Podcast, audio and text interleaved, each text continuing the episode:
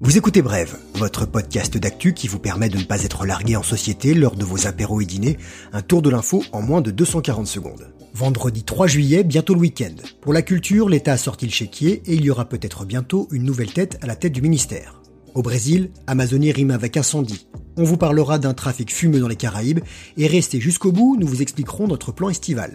Pas, ça fait partie de la culture parce qu'il n'y a pas que la jactance, il y a aussi la culture qui nous les brise. La culture en pleine déconfiture. Le gouvernement a sorti son boulier. 5 milliards d'euros auraient déjà été mobilisés depuis fin mars pour faire face à la crise dans ce secteur que certains pensent oublier.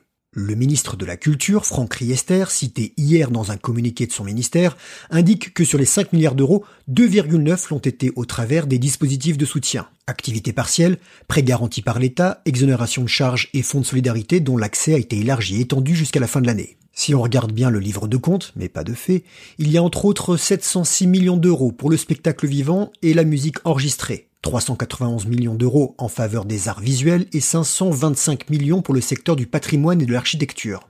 Pour certains députés, il faudrait surtout un vrai plan de relance de l'art, de la culture et de l'éducation populaire. Une cinquantaine d'entre eux ont réclamé cette semaine des états généraux de la culture. Ce texte n'est pour l'instant pas à l'ordre du jour à l'Assemblée. Franck Riester sera-t-il encore là dans les prochains jours?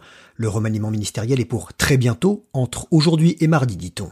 Peut-être qu'à l'heure où vous écoutez, c'est déjà fait. Claire Chazal et Jean-Michel Jarre seraient sur la shortlist des potentiels ministres de la Culture. La présentatrice a n'y avoir reçu la moindre proposition officielle, ce n'est pas la première fois que le nom de l'ex-papesse du JT est évoqué. Si le poste revenait au compositeur légende vivante de la musique électronique, peut-être que les dance floors pourraient se remettre à bouger. Pour le moment, les boîtes de nuit sont fermées jusqu'en septembre.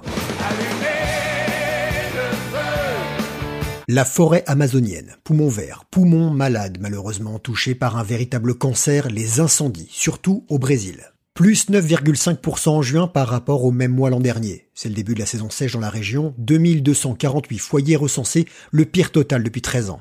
Les alertes incendies sont identifiées et suivies en temps réel par satellite.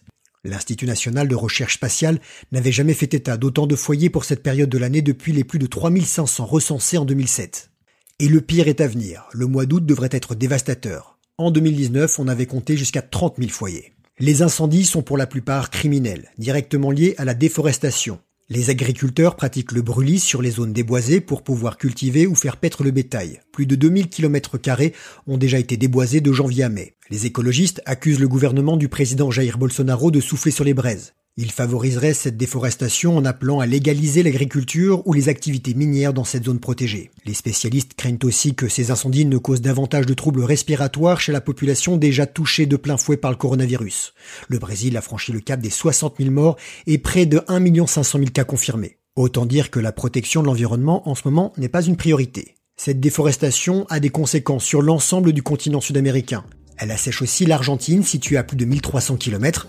Elle affecte le phénomène des rivières volantes, le transport des pluies. Pétoire contre pétard dans les Caraïbes. Entre Haïti et la Jamaïque, on troque. Armes contre drogue. C'est papis au pays de Bob Marley. L'an dernier, l'île a comptabilisé 1300 meurtres, un taux d'homicide de 47 pour 100 000 habitants. L'un des plus élevés de la région, avec celui du Venezuela. Les criminels jamaïcains importent chaque mois entre 150 et 200 armes à feu haïtiennes. La plupart de ces armes finissent entre les mains des gangs. Ce sont les pêcheurs qui assurent le transport entre les deux îles. Ils savent enfumer les gardes-côtes sur les 1150 km aller-retour, un jour et demi de mer. On les paie en nature, en cannabis. Pour un fusil d'assaut, c'est 14 kg de marijuana, un pistolet, 4,5 kg d'herbe. Selon une ONG, au moins 200 000 armes illégales sont en circulation au pays des Rastas. Le gouvernement a dit basta et veut augmenter les patrouilles aériennes. Mais il y a un problème, il n'y a pas assez d'avions. Les pêcheurs vont pouvoir planer encore un bon bout de temps. Voilà, c'était bref, merci de nous écouter. À partir de la semaine prochaine, on passe en mode été. Ne vous inquiétez pas, on va continuer de vous informer. Ce sera en hebdo, les pieds dans l'eau, ou presque. On vous racontera toujours de belles histoires, ce sera le mercredi soir sur les plateformes à 18h. Bon week-end à tous, suivez-nous sur les réseaux sociaux, parlez-en autour de vous, car l'info ça se partage, même à la plage.